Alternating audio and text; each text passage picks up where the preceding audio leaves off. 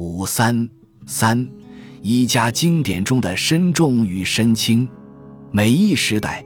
地域的身体锻炼或修炼传统，必然直击于当时当地的主流医学。《伤寒论》所代表的传统医学的辨证论治，及调理辨析经验现象中错综复杂的身体感网络，如头痛、向强、恶寒、大便难、恶热、胸胁苦满、往来寒热、食不下、腹满痛、背恶寒、郁昧、手足厥冷、寒热错杂等交织而成，形构繁复缜密的六经辨证体系。以下将检视基于轻身传统间生气相通的系联，寻异形如槁木著书传统与诗人具身认知所共同构成的轻身树干，